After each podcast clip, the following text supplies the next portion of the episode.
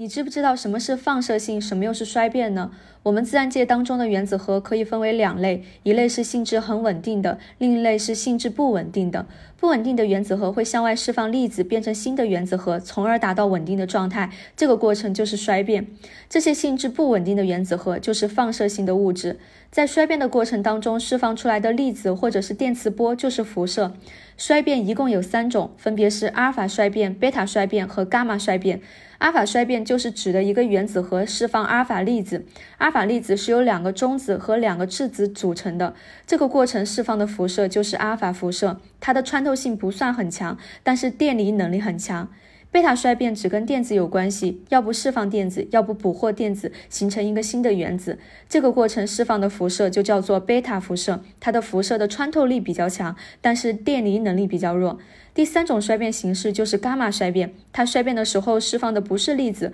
而是电磁波，它的能量很强，对人体的危害很大。我举个例子啊，钴六零就是一个放射性很强的物质，它会不停的释放电子，也就是会发生贝塔衰变，变成镍六零。但是呢，它又会同时伴随着伽马辐射，最终达到一个稳定的状态，这就是钴六零的衰变过程。这个呢，就是放射性的衰变。